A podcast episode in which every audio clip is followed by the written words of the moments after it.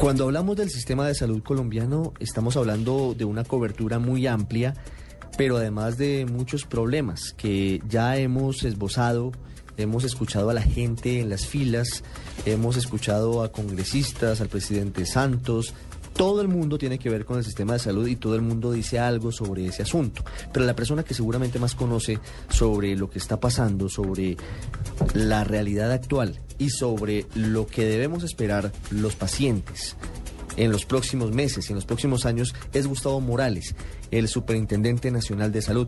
Señor Superintendente, buenas tardes. Gracias por acompañarnos aquí en el radar.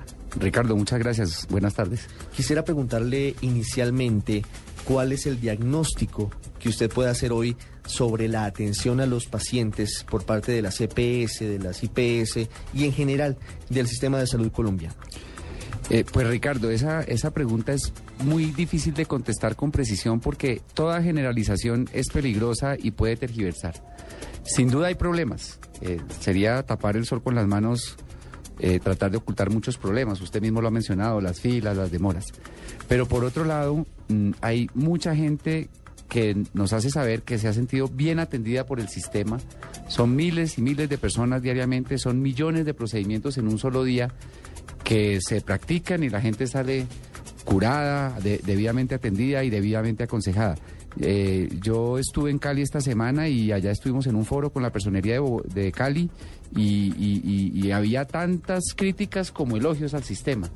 De modo que eh, creo que el gobierno nacional a través del ministro Alejandro Gaviria está haciendo un enorme esfuerzo por mejorar lo mejorable pero lo está haciendo con un criterio muy importante, Ricardo, y es no tirar por la borda lo que, lo que sí nos ha funcionado. Recuerde usted que 20 eh, años atrás, 30 años atrás, la gente de menores recursos no tenía ni siquiera la esperanza de tener un servicio médico o una cita médica. Todo era por la vía de la caridad. Para tener un acceso a la salud medianamente decente, lo único, el único, lo único que podía, eh, las únicas personas que podían acceder a eso eran los empleados formales a través del Seguro Social y las personas de más altos ingresos que compraban sus pólizas privadas. De modo que en estos 20 años hemos tenido un proceso de aprendizaje enorme y claro, eh, eh, estamos padeciendo los dolores del crecimiento. La gente, incluso la gente de menores recursos ya sabe, y eso es muy bueno que así sea, que tiene el derecho a la salud y entonces reclama. Y qué bueno que reclame, pero no nos olvidemos de dónde venimos y dónde estamos cuando hacemos este análisis. Yo le quiero transmitir, señor superintendente, tres preguntas que nos han eh, hecho llegar oyentes de Blue Radio para que usted los oriente un poco y usted, las personas que están con una situación similar, sepan qué hacer. Mi esposo tiene un delicado estado de salud y hace como cinco meses le ordenaron unos exámenes. Uno ya me llama a la EPS, nunca hay cupo, nunca hay cupo, y es la hora que no le han hecho los exámenes. Sí, existen reglas desde la Constitución misma que obligan a, a todas las entidades que prestan un servicio público, y las EPS lo son, a atender con particular prioridad a los adultos mayores. Es importante que sepan que para eso está la Superintendencia Nacional de Salud.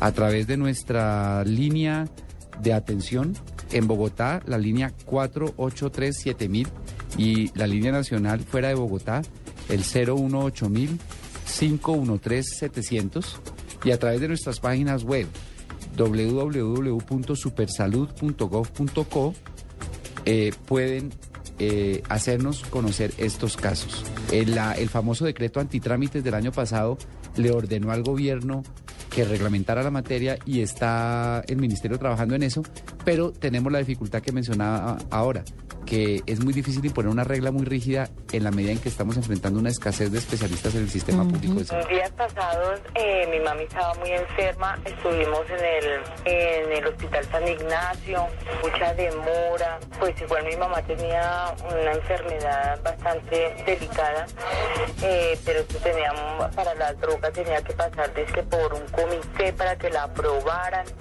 se demoraba casi ocho días, no, terrible. Pues en el tema de los medicamentos, sí que hay buenas noticias porque, como lo mencionábamos ahora, se acaba de expedir una reglamentación que ordena, so pena de gravísimas sanciones, a la EPS y a los representantes legales de la EPS a entregar los medicamentos en 48 horas. De modo que si, si ustedes nos pueden dar ahora eh, el nombre concreto y la EPS concreta, con el equipo aquí de la superintendencia atenderemos ese caso. Pero digamos, ahí ya hay eh, dientes. Ya las normas nos dotaron de herramientas para atender ese caso con toda El diligencia. fin de semana pasado tuve una, una urgencia, estuve en la clínica del occidente y pues había bastante gente y yo iba con un dolor desesperante y tuve que aguantar más de cuatro horas para que me pudiera ver un, un médico general. Lo mismo de siempre, una inyección para el dolor, eh, unas pastillas de ibuprofeno y a la madrugada me tocó volver porque el dolor me estaba matando. Una vez el mismo médico eh, me dijo que tenía que comunicarme urgente con la EPS y que me aconsejaba ir a una clínica de más alto nivel, pues ya me estaba sangrando la, eh, el oído y me atendieron.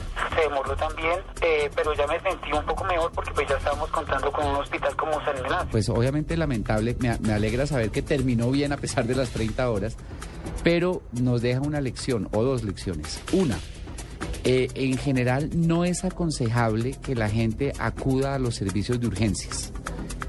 Claro, todos hemos sentido dolores, todos hemos sentido molestias, pero la verdad es que si no es un asunto realmente intolerable, el peor camino es la sala de urgencias.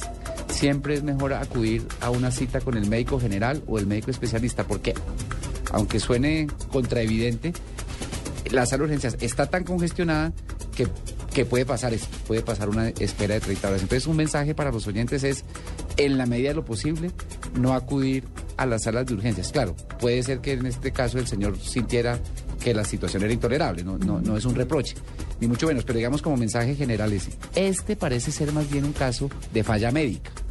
Eh, sea por el sistema público o sea por el sistema privado, un médico se equivocó. Señor Superintendente, muchísimas gracias por haber estado con nosotros aquí en el radar.